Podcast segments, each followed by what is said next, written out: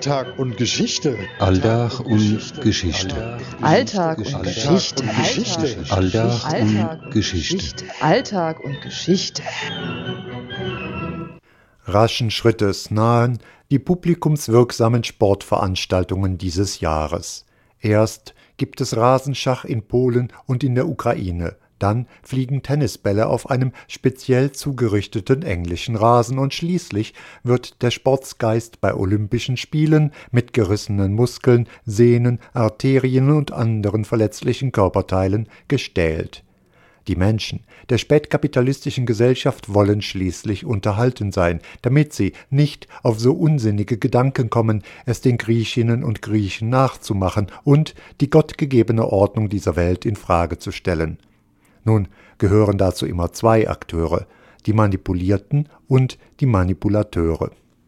Und es ist ja nun nicht unbedingt so, dass die mit dem sportlichen Konsumfetisch manipulierten arme Opfer einer Inszenierung sind eben weil das Brot in der Regel hierzulande trotz Hartz IV noch ausreichend vorhanden ist, zumindest im weltweiten Vergleich, benötigen die Menschen der kapitalistischen Metropolen ganz viel ideologischen Balsam, um die Schrecken eines mörderischen Systems zu verdrängen, sofern sie nicht ohnehin ganz ohne Gewissensbisse von selbigen Schrecken profitieren mögen Brot. Und dümmliche Spiele regieren jedoch nicht nur die Sportwelt oder die virtuellen Welten des Computerspielemagazins von Radio Darmstadt, sondern vor allem die Köpfe und Herzen der vom Leistungswahn gezeichneten Männer und Frauen, ja sogar der Kinder, die von früh auf in Kindergärten, Vorschulen, Gymnasien und Universitäten nachweisen müssen, dass sie alle Zeit bereit sind, dazuzugehören, mitzuspielen und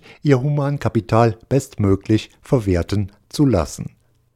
Dabei herauskommt nicht etwa Bildung, sondern ein Habitus, ein Habitus, der bereit ist, das Spiel der Reichen und Mächtigen aus ganz egoistischen Gründen mitzuspielen, meint Walter Kuhl aus der Dissent Medienwerkstatt Darmstadt. Aber die Fußball-Europameisterschaft wirft nicht nur sportliche Schatten voraus. Aus Gründen, die noch genauer zu untersuchen wären, entwickelt sich eine Medienkampagne gegen die Ukraine, deren herrschende Clique es gewagt hat, die ehemalige Ministerpräsidentin Julia Timoschenko ins Gefängnis zu stecken. Nun ist es den deutschen Medien in der Regel ziemlich egal, wie die Klicken anderer Staaten miteinander umspringen, erst recht dann, wenn die deutsche Wirtschaft allerbeste Geschäfte mit Diktatoren oder autoritären Regimes pflegt. Ein Boykott der letzten Olympischen Spiele in Peking wäre vollkommen undenkbar gewesen, obwohl das chinesische Regime in puncto Repression dem ukrainischen um Längen voraus ist. Bemerkenswert ist jedenfalls, dass nicht etwa die Verfolgung der ukrainischen Frauengruppe Femen zu politischem Säbelrasseln geführt hat, sondern das Knastschicksal einer ehemaligen Oligarchin, die in den 90er Jahren dabei geholfen haben soll, Hunderte von Millionen Dollar auf Kosten der ukrainischen Gaskundinnen und Gasnutzer einzusacken Spieler der deutschen Fußballnationalmannschaft sollen, so erfreut es dem Bundestrainer, in den kommenden Wochen ihre Allgemeinplätze zu Demokratie und Menschenrecht absondern, während sich der Deutsche Fußballbund in Sachen Erinnerungskultur lieber zurückhält. Über die Verbrechen von SS und Wehrmacht, so meinte Teammanager Oliver Bierhoff, werde man vielleicht am gemütlichen Kaminfeuer miteinander plauschen das Schicksal einer Busenfreundin der neoliberalen westlichen Politikmaschine ist da natürlich ernster zu nehmen, vor allem dann, wenn sich Angela Merkel für sie einsetzt. Entsetzen, so titelt der Spiegel, herrsche über das Wahlergebnis in Griechenland. Entsetzlich scheint den westlichen Kommentatoren weniger der Vormarsch reaktionärer und neonazistischer Gruppierungen zu sein. Entsetzlich ist das Wahlergebnis einer zersplitterten Linken, die, wenn wir vorsichtig Syriza, die Kommunisten und die Demokratische Linke dazuzählen, rund ein Drittel aller Stimmen bei der Parlamentswahl am 7. Mai erhalten haben. Entsetzlich ist, dass die mit westlichen Banken, Rüstungskonzernen und anderen Kapitalisten verbandelten korrupten Machteliten der neuen Demokratie und der sozialdemokratischen PASOK derart heftig abgestraft wurden. Wer Wenn nicht diese Clique garantiert denn zukünftig die Ausplünderung Griechenlands. Wer hilft dabei, dass auch zukünftig eine griechische Armuts- und Verelendungspolitik deutsche Profite hervorsprudeln lässt? Kein Wunder, dass der DAX äußerst nervös auf den Versuch einer Regierungsbildung durch selbige Linke reagiert hat. Gelänge dies, wäre das in der Tat ein Desaster. Bundesaußenminister Guido Westerwelle, ein Sprachrohr deutscher Kapitalistenherrlichkeit, brachte die drohende Katastrophe auf den Punkt. Zitat wir rufen jetzt die Verantwortlichen in Griechenland auf, schnell für stabile Verhältnisse zu sorgen und dafür, dass eine Regierung der Vernunft gebildet werden kann. Zitat Ende. Seltsam, dass keine und niemand auf den Gedanken gekommen ist, dass derart stabile Verhältnisse ganz vernünftig 1967 durch einen von der NATO unterstützten Militärputsch zustande gekommen waren. Rainer Brüderle, ein anderer gelber Politiker, fand ebenso spannende Worte. Zitat Wir sind solidarisch, aber nicht doof. Zitat Ende. FDP und solidarisch. Haha. Wäre ja auch wirklich ziemlich doof, wenn der Plan, in Griechenland das Muster zukünftiger Ausplünderungspolitik ausprobieren zu können, so kläglich scheitern würde. Denn da warten noch ganz andere Länder auf ähnliche Spardiktate mit gleichermaßen desaströsen wie profitablen Folgen, beispielsweise Spanien, Portugal, Irland, Italien oder Ungarn. Die Aasgeier sitzen aber auch hierzulande und können weitgehend ungestört ihrem schmutzigen Geschäft nachgehen. Dafür sorgt beispielsweise die Frankfurter Politik mit Hilfe ihres Ordnungsamtes. Da wird das Demonstrationsrecht einfach dadurch ausgehebelt, dass man alle möglichen Versammlungsorte und Routen kurzerhand ohne nähere Begründung für ungeeignet erklärt. Frankfurts Oberbürgermeisterin Petra Roth gibt den kapitalistenfreundlichen Ton vor. Zitat die Blockade der Stadt überschreitet bei weitem das, was verhältnismäßig ist und den Menschen in Frankfurt am Main zugemutet werden kann. Zitat Ende. Ihr christliches Gewissen schlägt für die Werte des Geldes, des Profits, der Ausbeutung und der Zerstörung sozialer, ökologischer und menschlicher Werte, was selbstredend im Einklang mit den geheiligten Werten des christlichen Abendlandes steht. Blockupy wird verboten, weil Zumutungen nun einmal das exklusive Geschäft der globalen Ausbeuter sind. Wir werden sehen, ob sie damit durchkommen. Irgendwie ist das dann aber auch schizophren, ein bürgerliches Gericht anzurufen, um eine viertägige, vielfältige Kundgebung gegen die vorherrschenden Verhältnisse durchzusetzen. Leider ist die Linke, und damit meine ich nicht die sozialdemokratische Partei gleichen Namens, in diesem Land nicht stark genug, ihr Recht auf Demonstration und Blockade einfach faktisch durchzusetzen.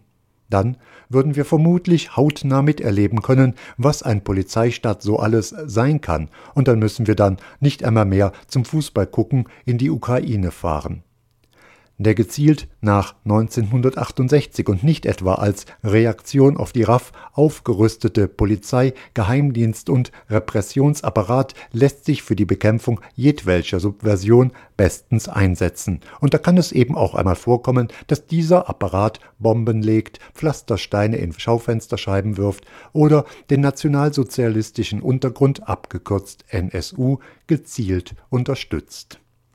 Blockupy reiht sich ein in eine neue kämpferische Tradition, deren Beginn vielleicht während der Blockade der Ministerkonferenz der Welthandelsorganisation WTO im Herbst 1999 in Seattle anzusiedeln ist Seither treffen sich die Regierungschefs der Ausplündernationen lieber hermetisch abgeschirmt und noch geheimer, damit keine und niemand sie persönlich an ihre Verantwortung für die kapitalistischen und imperialistischen Verbrechen auf dieser Welt erinnern kann. Und während ich das Manuskript zu diesem Podcast schreibe, erreicht mich eine Mitteilung des Darmstädter Ablegers der Linkspartei. Darin ruft sie zur Teilnahme an einer Kundgebung mit der Abgeordneten Christine Buchholz am 15. Mai auf. Dieser Aufruf enthält neben einem ehrenwerten Anliegen auch die eine oder andere Stilblüte, die uns nachdenklich machen kann, und deshalb trage ich den Text hier auch vor. Zitat gegen Fiskalpakt und ESM stehen wir auf für ein soziales, friedliches und demokratisches Europa. Zitat Ende. Schon diese Überschrift verrät ein wenig durchdachtes Konzept. Denn eine Kundgebung dieser Art führt zu der Vermutung, dass hier nicht das Aufstehen, sondern das Herumstehen gemeint sein könnte. Doch weiter im Text. Zitat.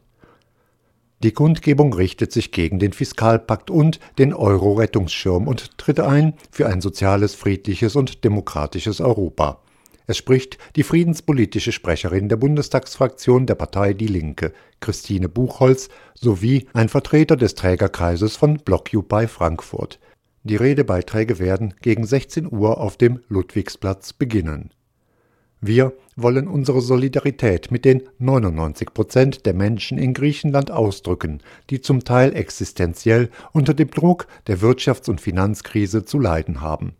Wir sind solidarisch mit den Bevölkerungen auch in den anderen europäischen Ländern, die durch den Fiskalpakt und die Bedingungen des Rettungsschirms von der Politik der deutschen Regierung noch tiefer in die Krise gezwungen werden. Zitat Ende.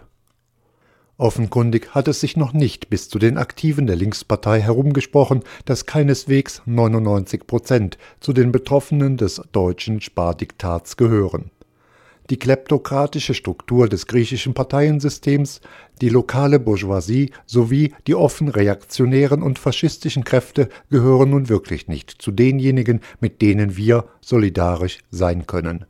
Nur weil irgendwelche Wohlstandskids die Parole der 99 gegen das eine Prozent ausgegeben haben, sollte Mann und Frau sich derlei klassenunspezifischen Blödsinn nicht zu eigen machen Allerdings ist von einer sozialdemokratischen Partei auch nicht zu erwarten, dass sie Klassengegensätze korrekt zu benennen weiß. Freuen wir uns deshalb darüber, dass diese Partei zur Teilnahme an den Europäischen Aktionstagen vom 16. bis zum 19. Mai in Frankfurt aufruft, auch wenn mir schleierhaft ist, was ein soziales, friedliches und demokratisches Europa sein mag, wofür diese Partei eintritt denn die Europäische Union ist eine Ansammlung von Raubrittern. Manchmal blockieren sich diese kapitalistischen Profiteure auch selbst.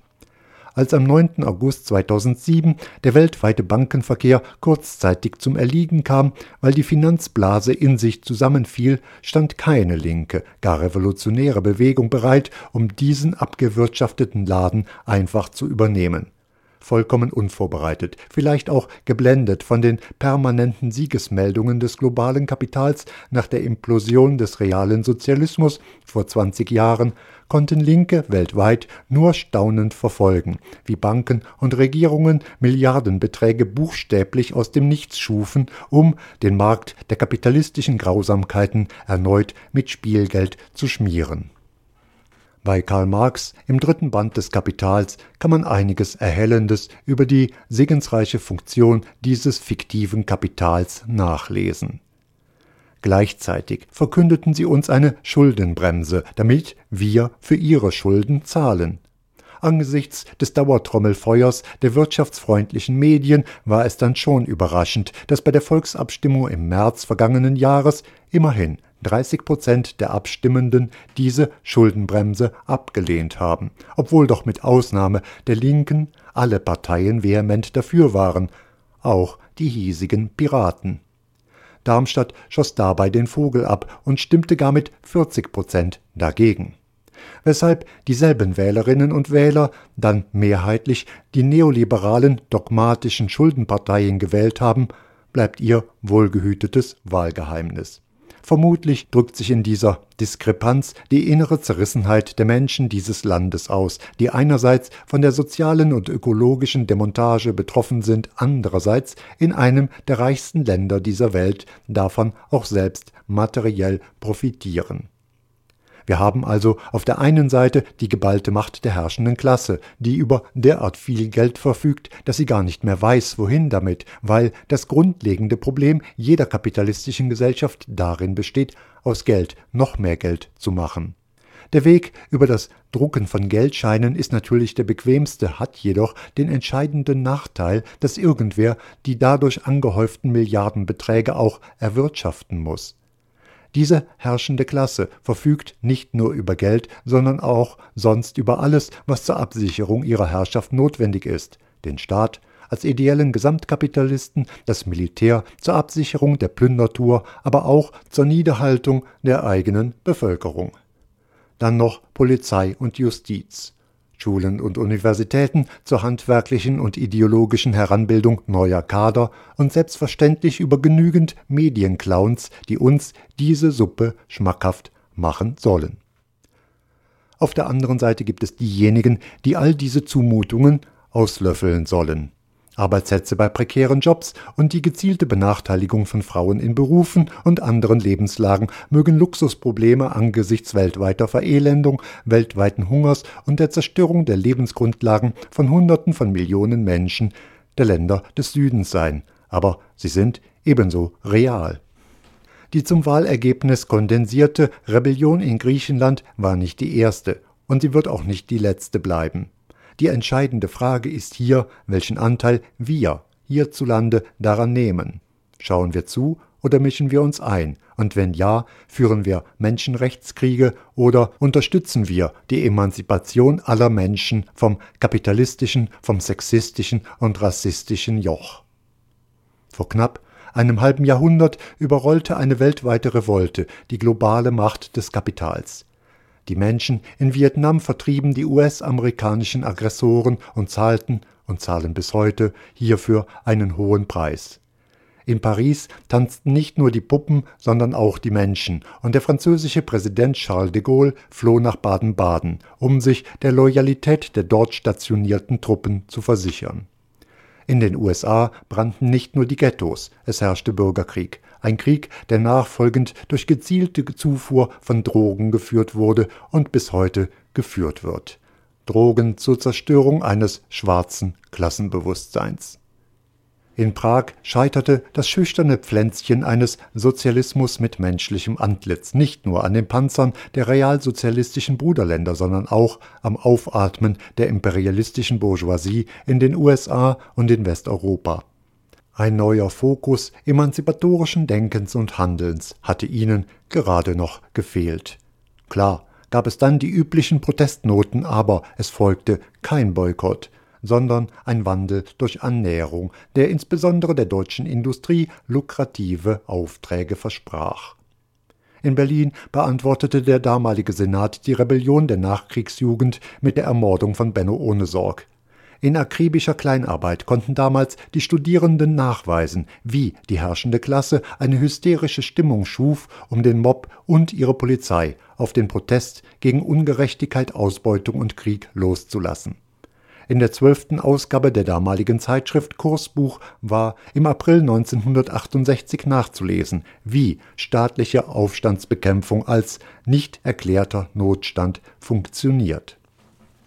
In seiner Bibliothek des Widerstands hat der Leica Verlag nach mehr als vier Jahrzehnten eine Bestandsaufnahme vorgelegt, die verdeutlicht, warum viele Jugendliche in der damaligen Bundesrepublik begriffen hatten, dass die Schüsse auf Benno Ohnesorg auch ihnen galten.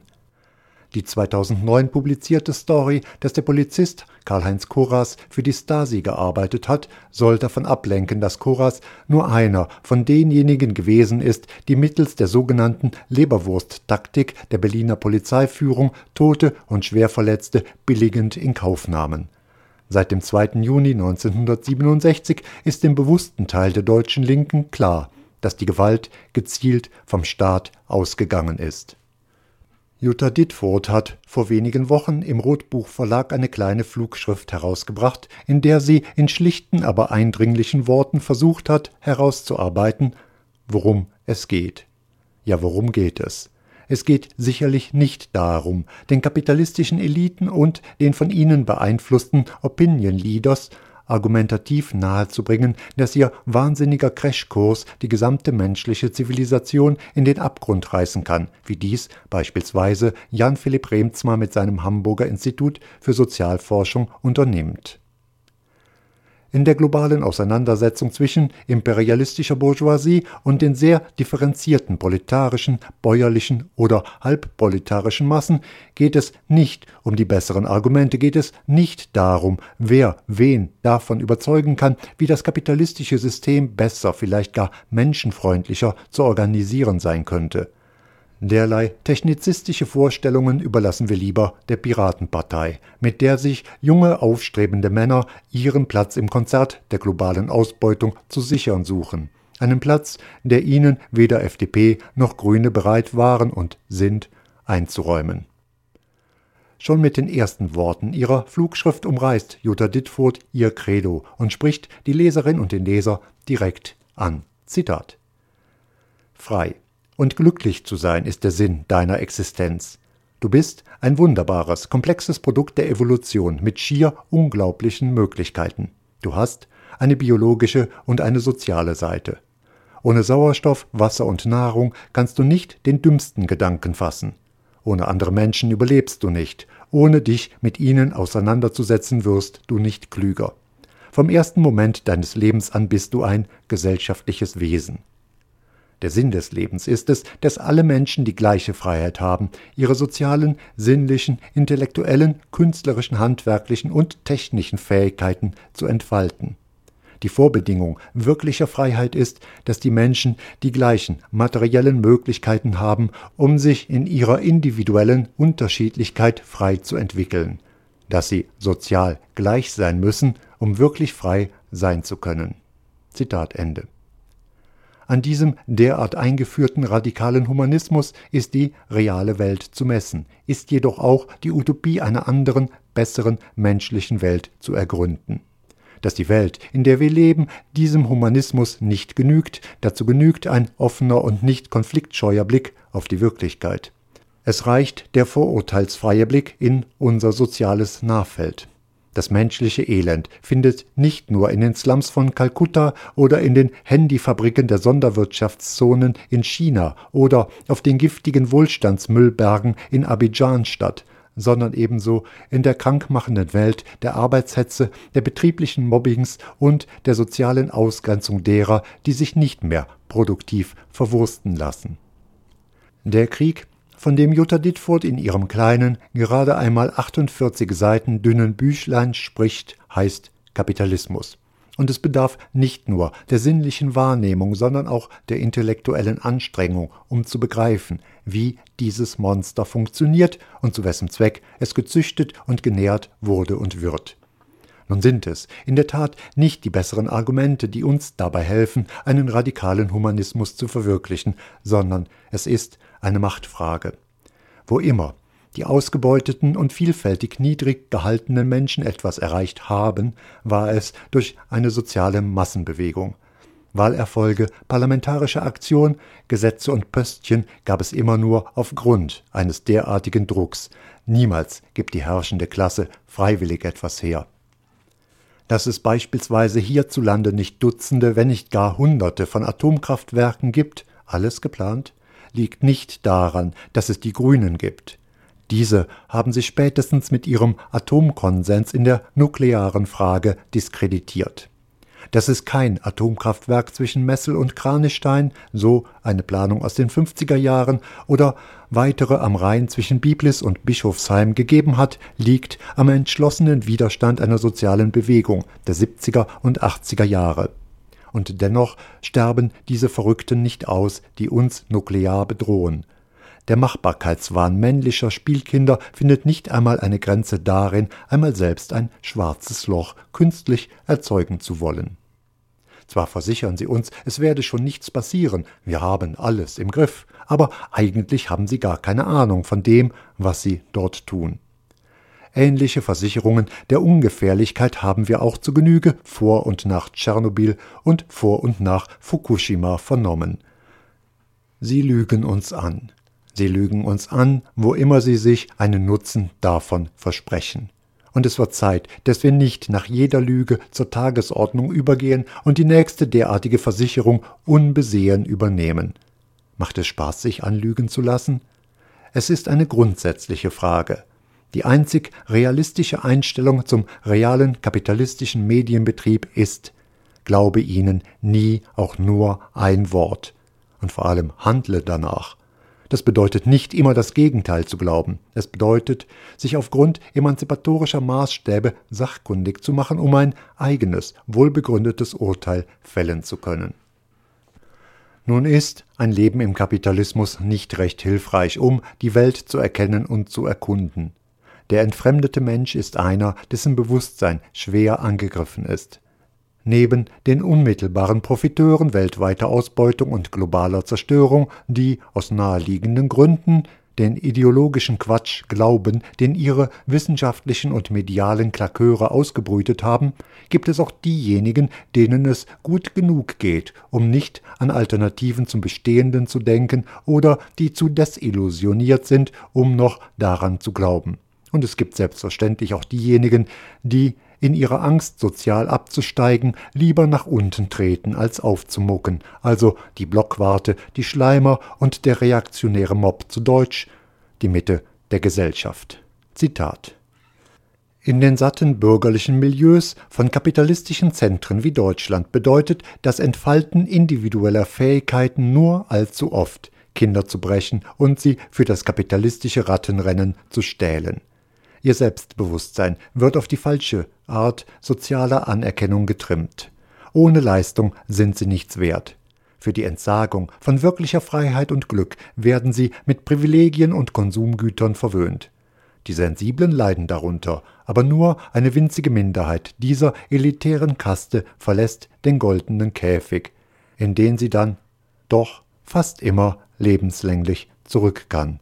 Zitat Ende so Jutta Dittfurt, die aus eigener Erfahrung spricht. Denn die 68er Revolte war auch, aber nicht nur, eine Revolte von Bürgerstöchtern und Söhnen, die zumindest ahnten, wenn nicht wussten, dass sie, wann immer sie wollten, heim ins Reich zurückkehren, aufsteigen und profitieren konnten. Dies ist eine wichtige Erfahrung all derer, die diese Möglichkeiten nicht hatten, und es ist eine Erfahrung, die ein gesundes Misstrauen gegenüber bürgerlicher Opposition schürt. Klassenverrat geübt haben nur wenige, und Jutta Dittfurt beschreibt in ihrer Autobiografie durch unsichtbare Mauern, wie eine Adelstochter den Sprung geschafft hat. Zu den Lebenslügen, insbesondere sozialdemokratisch grüner Couleur, gehört es, den eigenen Reifeprozess als Erwachsenwerden hinzustellen, mit dem der jugendliche Aufbruch und Elan als naiv und unreif abgetan wird. Mann und Frau habe dazugelernt, heißt es dann, was eine vornehme Umschreibung dafür ist, sich den Werten und Normen der bürgerlichen Gesellschaft angepasst und unterworfen zu haben. Nun ist die Mitte der Gesellschaft ein durchaus ernstzunehmendes Hemmnis jeder emanzipatorischen Bewegung. Es ist diese Mitte, die offen ist für rassistisches Gedankengut, die mobilisierbar ist für faschistische Lösungen, die an jeder Hetze teilzunehmen bereit ist, in der Erwartung, hierfür soziale Anerkennung zu finden.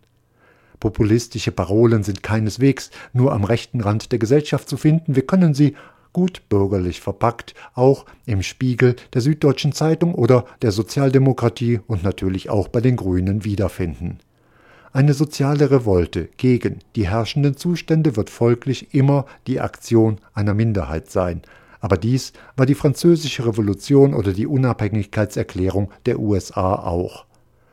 Wozu zu allem entschlossene Mehrheiten fähig sind, hat gerade in Deutschland die Zeit zwischen 1933 und 1945 gezeigt. Es ist, so gesehen, ein weit verbreitetes Missverständnis, dass eine Demokratie darin besteht, dass es eine Mehrheit gibt, die bestimmt, wo es langgeht. Auch Mehrheiten sind an Rechtsnormen gebunden und sollten sich bei ihren Entscheidungen an ethischen Maßstäben orientieren, die eine Minderheit nicht ausgrenzen. Nun handelt es sich hierbei nicht um eine Angelegenheit im luftleeren, herrschaftsfreien Raum. Wir befinden uns in einer konkreten, kapitalistischen Gesellschaft, in der nicht bessere Argumente, sondern Macht und Profit zählen. Wer seine eigenen Interessen den besseren Argumenten opfert, wäre, ganz im Sinne des Herrn Brüderle, ja auch doof. Überhaupt ist es ja so, dass gar nicht einzusehen ist, weshalb sich eine Mehrheit besseren Argumenten beugen sollte. Da kann sie im Zweifelsfall ja nur verlieren.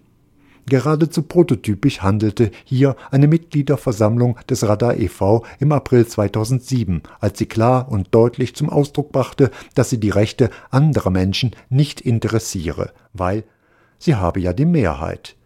Da sind einige Vereinsmitglieder entsetzt gegangen. dass derlei Gedankengut schnell in unappetitliche Richtungen abdriften kann, bedarf wohl keiner näheren Erläuterung. Diese Orientierung an Mehrheiten hat sicherlich auch mit der Sehnsucht nach Harmonie zu tun.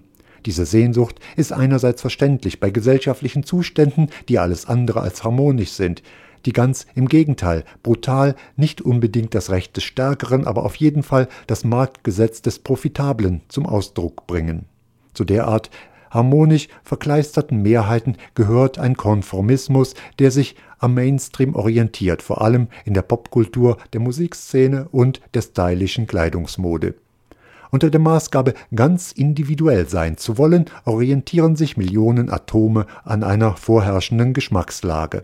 Dieser Geschmack, so vielfältig er übrigens sein kann, dieser Geschmack ist darauf ausgerichtet, möglichst nicht wehtun zu wollen und, damit der Umsatz stimmt, auch möglichst viele Menschen erreichen soll. Deshalb hören wir seit Jahren, insbesondere in der Sendeloch-Wiedererkennungsmusik von Radio Darmstadt, immer wieder dieselbe einschmeichelnde Soße. Dieser Sender ist derart mainstreamig, dass es richtig wehtut. Seine Musikfarbe drückt eine klare Absage an Dissens aus.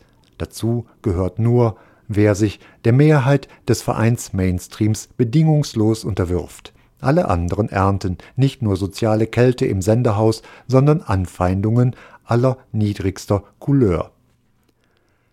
In Jutta Dittfurts Autobiografie finden wir jedoch ein vollkommen anderes Verständnis von Musik.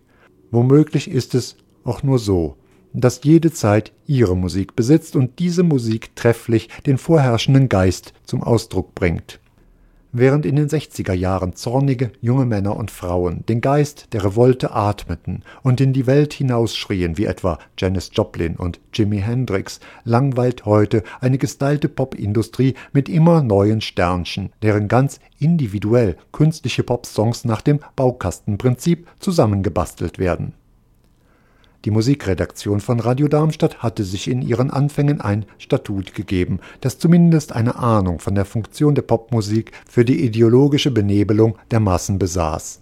Höre ich heute und nicht erst seit heute eine Sendung dieser Redaktion, dann finde ich eines ganz gewiss nicht die kritische Reflexion der Musik für die Kulturindustrie des neoliberalen Kapitalismus. Allenfalls werden eigene musikalische Vorlieben zelebriert, die so belanglos und unverbindlich sind wie die gesamte postmoderne Ideologie. Barbara Nikisch beispielsweise liest in ihrer Sendung Special Feature hauptsächlich irgendwelche Texte vor, die sie mehr oder weniger zufällig in Büchern, Zeitschriften oder im Internet gefunden hat, ohne dass dabei jemals eine eigene, gar reflektierte Position sichtbar würde. Das geht auch schlecht. Denn wie will sie eine musikalische Vorliebe mittels einer kritischen Auseinandersetzung begründen? Ihr Vorgehen entspricht durchaus nicht dem, was wir im Statut der Musikredaktion vorfinden können. Zitat Die Moderatorinnen sollten im Idealfall Spezialistinnen in ihren Musikbereichen sein. Sie berichten über Hintergründe und Zusammenhänge. Von ihren Kenntnissen können die Hörerinnen profitieren. Die Beschäftigung mit der Musik befähigt die Moderatorinnen der M-Redaktion, also der Musikredaktion, den Hörerinnen von Radar in allen Musiksparten eine echte Alternative zu den etablierten Sendern zu bieten. Zitat Ende. Nun besteht das Profitieren nicht unbedingt darin, ebenfalls Expertin der Musikrichtung X zu werden, sondern darin, ihre gesellschaftliche Funktion zu verstehen – dass inzwischen auch die kritischen Bestandteile der 60er und 70er Jahre kulturell, industriell vereinnahmt wurden, sollte bei der Analyse und der Vermittlung nonkonformistischer Musik berücksichtigt werden. Selbstverständlich besitzt ein Antikriegssong wie Masters of War von Bob Dylan oder der Aufruf zur Revolte wie in Street Fighting Man von den Rolling Stones heute nicht mehr denselben Stellenwert. Es sind Songs, die zur damaligen Zeit gepasst haben, die junge Menschen dazu ermunterten, das eigene Leben gegen die bösartigen Verhältnisse in die eigene Hand zu nehmen und die sich vor allem dem Mainstream noch verweigerten. Als Jimi Hendrix das Sternenbanner musikalisch ein für allemal zerfetzte, standen Hunderttausende, wenn nicht Millionen hinter ihm, ohne ihn per Copy und Paste zu kopieren. Sie fühlten genau diese Wut, die sie auch die Schüsse auf Benno ohne Sorg verstehen ließen. Und heute? Heute benebeln Deutschland sucht den Superstar und ähnliche Soap-Operas die Köpfe und Herzen derart vieler Teenies, dass wir zweifelsohne von erfolgreicher Gehirnwäsche sprechen können. Dieses künstliche Universum von musikalischem Klebefleisch finden wir in den Jugend- und Unterhaltungssendungen von Radio Darmstadt in aller epischen Breite zelebriert wieder vor. Es fördert keine kritischen Gedanken, es zerstört sie. Dabei sein ist alles, dazugehören ist alles, Kritik ist böse, Selbstreflexion verpönt. Denkt ihr eigentlich jemals darüber nach, dass dieses Berieselungsprogramm einzig und allein dazu ausgerichtet ist, dass ihr diese Verhältnisse, an denen ihr durchaus auch selig leiden könnt, ertragen und erfolgreich reproduzieren könnt? Natürlich bringt es keine soziale Anerkennung, bei derartigen Mehrheiten eine eigene Meinung zu vertreten, aber wer hier mitmacht, macht sich auch mitschuldig an den Verbrechen, die in seinem oder ihrem Namen weltweit begangen werden. Und ganz nebenbei, das zuweilen auf diesem Sender anzutreffende Abfeiern lokaler Bands macht die Sache auch nicht besser. Denn wenn ich mir diese so künstlichen Künstlerinnen und Musiker anhöre, dann erkenne ich in der Regel eine Orientierung an einem weit gefächerten Mainstream wieder. Also an etwas, auf das eine Welt, die sich der Emanzipation von den vorherrschenden Verhältnissen verschreibt, gut verzichten kann. Aber ich bin mir sicher, dass ihr bei Radio Darmstadt das gar nicht versteht. Dafür seid ihr längst im durchaus schillernden Sumpf des konformistischen Konsumismus gefangen. Aber im Grunde genommen spreche ich ja auch nicht zu euch, sondern versuche euren, versuche meinen Hörerinnen und Hörern begreiflich zu machen, worum es geht. Und damit komme ich zu Jutta Dittfurts Flugschrift zurück. Jutta Dittfurts veritable Parforcejagd durch die Abgründe einer immer absurder werdenden kapitalistischen, betriebswirtschaftlichen Zerstörungslogik zeigt auf, dass neue Technologien zwar neue soziale Netzwerke schaffen, diese jedoch die Menschen auf vollkommen neue Weise sozial kontrollieren und abhängig werden lassen. Der virtuelle Konsum wird schnell zur Sucht. Er ist das trojanische Pferd derselben Kulturindustrie, die schon zuvor im Radio und Fernsehen den ideologischen Kleister geliefert hat. Doch es geht nicht nur um die Gehirnwäsche und um Konsum, es geht um Behaglichkeit. In diesem Land hat sich inzwischen ein Bürgertum breit gemacht, das bereit ist, für seinen Wohlstand über Leichen zu gehen. Diese Bürgerinnen und Bürger wissen, dass der Reichtum der kapitalistischen Metropolen auf der Ausplünderung und Verelendung anderer Kontinente beruht. Psychologisch betrachtet ist die Pathologie recht einfach. Zitat. Das alles weiß der Bürger weiß, die Bürgerin. Das verheimlichte Wissen prägt ihren Blick auf die Welt. Von ihrem Anteil an der Beute wollen sie nicht lassen, auch die Mehrheit des aufgeklärteren Teils des Bürgertums nicht. Das erklärt ihre Aggressivität gegenüber jeder radikal humanistischen Kritik und ihre Sucht nach konfliktlosen, harmonischen Zuständen, weil doch jedes Lüpfen des schweren Teppichs, der ihre Geschäftsgrundlage zudeckt und die Verbrechen, von denen sie profitiert haben, enthüllt. Das erklärt auch, warum jede grundsätzliche Kritik an den gesellschaftlichen Verhältnissen so schnell als obszön stigmatisiert, als geisteskrank pathologisiert oder als terroristisch denunziert werden muss. Zitat Ende. Der gesellschaftliche Ausdruck dieser Geisteshaltung ist der Aufstieg der Grünen Partei an die Fleischtöpfe der Macht. Dort angelangt, zogen sie ihr soziales Mäntelchen aus, so sie es je gehabt haben, und unterstützten Gerhard Schröders Harzprojekte mit den Nummern 1 bis 4 enthusiastisch. Dort angekommen, zeigten sie der Welt, wie Menschenrechte herbeigebombt werden können, ohne dabei schamrot zu werden. Diese Haltung wird deutlicher, wenn wir berücksichtigen, dass dieses neue Bürgertum sich allenfalls durch den Einkauf bei Alnatura oder der Beschwörung esoterischer Geister von der bislang für dieses Bürgertum zuständigen FDP unterscheidet. Folgerichtig verachtet ihr radikalerer Teil diejenigen, die sie mit Harz verfolgt und schikaniert haben. Die Armen sind in ihren Augen ja selbst schuld an ihrem Schicksal und müssen in der Konsequenz nach den Maßgaben des vor zwei Jahrhunderten in England predigenden Vulgärökonomen Thomas Robert Malthus als überflüssig beseitigt werden. Die hier durchscheinende, gruppenbezogene Menschenfeindlichkeit, wie sie seit einigen Jahren in mehreren Studien an der Universität Bielefeld herausgearbeitet wird, ist nicht etwa bei ungebildeten, sondern bei oberen Status- und Einkommensgruppen anzutreffen. Das soll jetzt nicht heißen, dass alle Grünen so sind, aber der Nährboden ist reichlich vorhanden. Biologistische Weltmodelle treffen auf schlechtes Gewissen und materiellen Wohlstand eine ganz üble Mischung.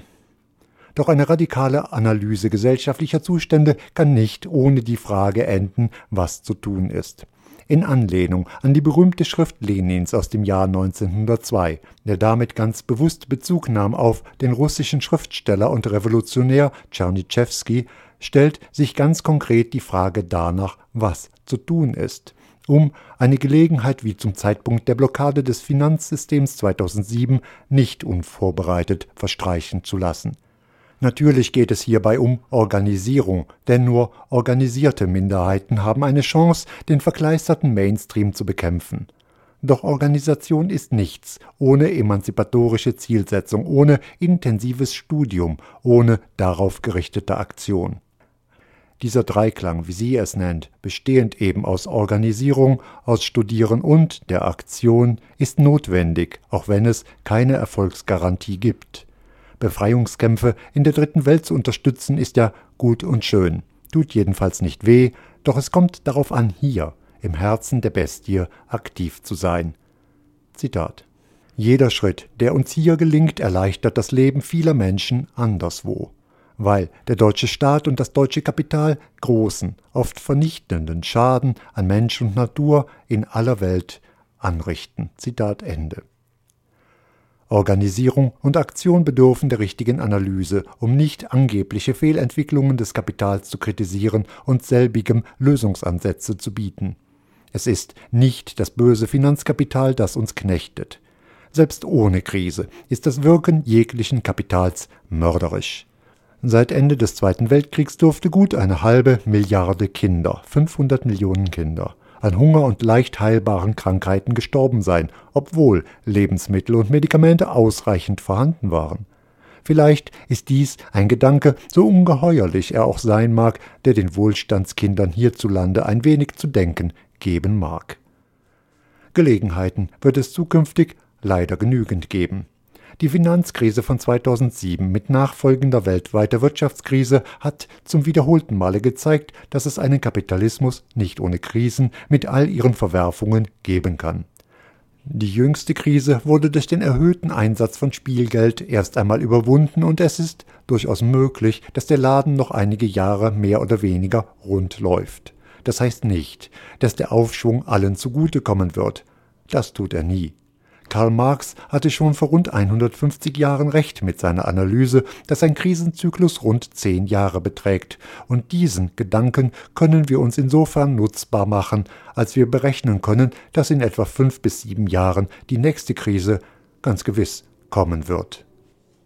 Die Frage ist, wie die herrschende Klasse sie löst. Vor 100 Jahren gab es zunächst den imperialistischen Ersten Weltkrieg, dann eine Inflation zur Gesundschrumpfung des deutschen Kapitals, eine Weltwirtschaftskrise enormen Ausmaßes und einen von derselben herrschenden Klasse herbeigerufenen Faschismus. Wie immer, die Krisenlösung der weltweiten Eliten heute aussehen mag, eines ist gewiss. Ohne unser Eingreifen wird sie brutaler und mörderischer sein, als wir es uns derzeit in unseren schlimmsten Albträumen vorstellen können. Bleibt noch anzumerken, dass eine solche Bewegung nicht die Fehler der Vergangenheit wiederholen sollte. So wichtig Organisierung und Verbindlichkeit sind, so notwendig ist es auch, dass sich antiautoritäre Autoritäten herausbilden, die sich durch ihr Handeln selbst überflüssig machen. Emanzipation bedeutet hier, möglichst viele Frauen und Männer dazu zu befähigen, selbstbestimmt und kollektiv zu handeln, gemeinsam zu entscheiden und bereit zu sein, im richtigen Moment auch das Richtige zu tun. Jutta Dittfords Flugschrift Worum es geht ist im Rotbuchverlag zum durchaus erschwinglichen Preis von 3,99 Euro erschienen. Zudem empfehle ich nachdrücklich die Lektüre ihrer politischen Autobiografie durch unsichtbare Mauern als Neuauflage im vergangenen Jahr im selben Verlag, also im Rotbuchverlag, herausgekommen. Wer die Gegenwart begreifen will, um die Zukunft zu verändern, benötigt ein fundiertes Wissen um die Vergangenheit. Wer verstehen will, weshalb die Bankrotteure des kapitalistischen Marktes nicht etwa abgesetzt, sondern gepampert werden, wie das neudeutsch so heißt, muss verstehen, wie der Kapitalismus funktioniert und was Imperialismus bedeutet. Die Geschichte des vergangenen Jahrhunderts ist ein Füllhorn an derartigen Erkenntnissen. Im Leica Verlag ist hierzu in deutscher Übersetzung ein Gespräch mit dem pakistanischen Schriftsteller und Aktivisten Tariq Ali und dem Regisseur Oliver Stone erschienen mit dem knappen Titel Zur Geschichte. Nun handelt es sich bei Oliver Stone um einen Filmemacher, dessen Werke durchaus Oscar-reif sind und die so betrachtet zum Establishment gehören. Tariq Ali weist jedoch in seinem Vorwort zum Buch auf eine weniger beachtete Nuance hin. Zitat Stones Weigerung, die Wahrheiten des Establishments gelten zu lassen, ist der wichtigste Aspekt in seinem Filmschaffen. Er mag sich hier und da irren, aber er greift immer imperiale Annahmen an. Zitat Ende nach seinem in einem 75-minütigen Film kondensierten Interview mit Fidel Castro 2003 begab sich Oliver Stone nach Südamerika, um den neuen Aufbruch eines Kontinents und seinen Versuch, sich von US-amerikanischer Dominanz zu lösen, filmisch einzufangen. Mit Hilfe einer kritischen Bearbeitung durch Tariq Ali konnte hieraus der Film South of the Border fertiggestellt werden, der insbesondere einem US-amerikanischen Publikum zeigen sollte, dass die dortige mediale Darstellung eines Hugo Chavez, eines Evo Morales oder eines Rafael Correa vollkommen an der Realität vorbeigeht. Nun wird es auch hier so sein, dass keine noch so guten Argumente zählen, wenn eine Macht auf ihrem Recht besteht, sich die Welt nach eigenem Gusto zusammenzurauben und vorzustellen. Doch für eine neue, junge Generation von US-Bürgerinnen und Bürgern mag der Film und das im Anschluss daraus entstandene Buch On History eine Hilfe sein, sich zu organisieren und der ideologischen Vereinnahmung durch den imperialen Mainstream zu entgehen. Insofern ist schon die Frage erlaubt, ob es sinnvoll ist, ein auf ein US-amerikanisches Publikum zugeschnittenes und mitunter auch grobschnittiges Buch nach Deutschland zu exportieren. Denn so bösartig und gewalttätig der US-Imperialismus auch sein mag, die deutsche Fassung ist sicherlich keine Schmusekatze. Andererseits schadet eine Lektüre dieses 92-seitigen Büchleins auch nicht, denn es kann dazu anregen, sich selbst auf die Suche nach den wahren Zusammenhängen von Macht, Reichtum, Elend und Krieg zu begeben. Tariq Ali entstammt der antiimperialistischen Linken der 60er und 70er Jahre, und dies ist seiner Argumentation auch heute noch anzumerken. Er gehört nicht zu denen, die gelernt haben, erwachsen zu werden, um sich der Gedankenfreiheit des Mainstreams anzupassen. Im Gegenteil, was immer er schreibt, wo immer er auftritt, was immer er zu sagen hat, es ist fundiert und analytisch klar. Leider kommt diese intellektuelle Fähigkeit in seinem Gespräch mit Oliver Stone nicht so recht zum Tragen. Das mag an der Gesprächssituation gelegen haben. Das mag auch daran liegen, dass Oliver Stone als Stichwortgeber allzu oft abrupt das Thema wechselt und dem pakistanischen Politaktivisten nicht ausreichend Gelegenheit bietet, sein Thema zu entwickeln. Andererseits belegen diese sprunghaften Wechsel auch nur, wie sehr alles mit allem zusammenhängt. Auf YouTube gibt es ein Video, das einen Vortrag von Tariq Ali auf einer sozialistischen Konferenz im Juni 2010 in Chicago wiedergibt. Er sprach dort über Barack Obama und dessen Kriege im Irak und in Afghanistan. Nebenbei gab er da ein Bon mot wieder, das durchaus zum Nachdenken anregen kann. Auf den Vorhalt konservativer Kreise, so meinte er, dass der Kommunismus gescheitert sei, gäbe es eine naheliegende, offensive Antwort. Sie lautet Ja, das stimmt. Es gab einen Versuch und der ist nach 75 Jahren gescheitert. Der Kapitalismus hingegen habe schon viele Versuche gehabt und er sei jedes Mal gescheitert. Nun kann Mann und Frau das auch anders sehen und das Scheitern des Kapitalismus als sein strukturelles Systemmerkmal betrachten. In seinem Gespräch mit Oliver Stone erweitert er den Gedanken. Zitat ich sage das, weil der Kapitalismus unzählige Male gescheitert ist. Ich weiß nicht, ob wir da einer Meinung sind, aber seit 1825 gab es Dutzende und Aberdutzende kapitalistischer Zyklen mit Aufschwung und Krise. Aufbruch, Krise, Zusammenbruch. Ich meine, wir können uns natürlich an die großen erinnern, es gab allerdings auch kleinere. Dieses System darf sich aber jedes Mal wieder erholen oder wird zu neuem Leben erweckt, wie wir es heute wieder sehen können. Und die Sozialisten, die Kommunisten und die Sozialisten hatten einen Versuch, der 75 Jahre dauerte, bis ihr System zusammenbrach und alle sagten, es ist vorbei. Ich meine, diese bestimmte Art von Kommunismus und dieser bestimmte Versuch mag vorbei sein, aber es gibt überhaupt keinen Grund dafür, warum die Menschen sich kein besseres System als das bestehende vorstellen sollten, ohne das Schlimmste dessen, was das Sowjetsystem darstellte, zu wiederholen. Zitat Ende. Dieser geradezu unerschütterliche Glaube daran, dass sich die Menschen nicht alles gefallen lassen, dass gegen jedes System von Herrschaft und Unterdrückung irgendwann rebelliert wird, durchzieht diesen kleinen Band. Allerdings ist ihm, Tariq Ali, auch bewusst, dass jahrzehntelange Abstumpfung, dass Perspektivlosigkeit, aber auch die marginale Teilhabe am Reichtum dieser Welt zu ganz anderen Lösungen führen können. Zitat in den 1940ern und 50ern, in den 60ern und 70ern dachten die Leute, sie könnten die Welt zum Besseren verändern. Und wenn das Gefühl verloren geht, dann treten all diese rückschrittlichen Gruppen und Bewegungen in den Vordergrund. Zitat Ende. Zur Geschichte der kleine Diskursband aus dem Leica Verlag kostet 14,90 Euro. Imperialismus ist eine Mischung aus Wirtschaft, Politik und Krieg, bei dem die Wirtschaft profitiert, den Krieg jedoch zur Eroberung und Sicherung von Märkten und Rohstoffen benötigt. Die Politik hat die entsprechenden Rahmenbedingungen zu gewährleisten und das Militär dorthin zu schicken, wo es die Wirtschaft benötigt. Dieses zugegebenermaßen holzschnittartige Szenario beschreibt dennoch ganz gut den Siegeszug des Kapitals in den vergangenen zwei, drei, vier Jahrhunderten. Krieg ist jedoch nur eine Facette des blutigen Geschäfts der Rüstungsproduktion. Rüstungswirtschaft sichert, nein, kreiert Profite, die im normalen Geschäftsleben so nicht denkbar sind. Das aktuelle Frühjahrsheft der ökonomiekritischen Zeitschrift Lunapark 21 wendet sich angesichts verstärkter Krisentendenzen der kapitalistischen Weltwirtschaft ganz folgerichtig dem Geschäft mit dem organisierten Mord und Totschlag zu. Im Grunde genommen, so ließe sich argumentieren, kann es ja ganz gleichgültig sein, wofür ein Staat sein Geld so ausgibt. Solange die Wirtschaft davon profitiert, wäre ja alles in Butter. Dennoch ist die Realität eine andere. Während Sozialausgaben grundsätzlich misstrauisch beäugt und als ein schweres Verbrechen gegen die Selbstheilungskräfte des Marktes angesehen werden, wird trotz Schuldenbremse und Troika-Diktat beim Rüstungshaushalt recht selten gespart. Dies finden wir demnach derzeit auch in Griechenland vor.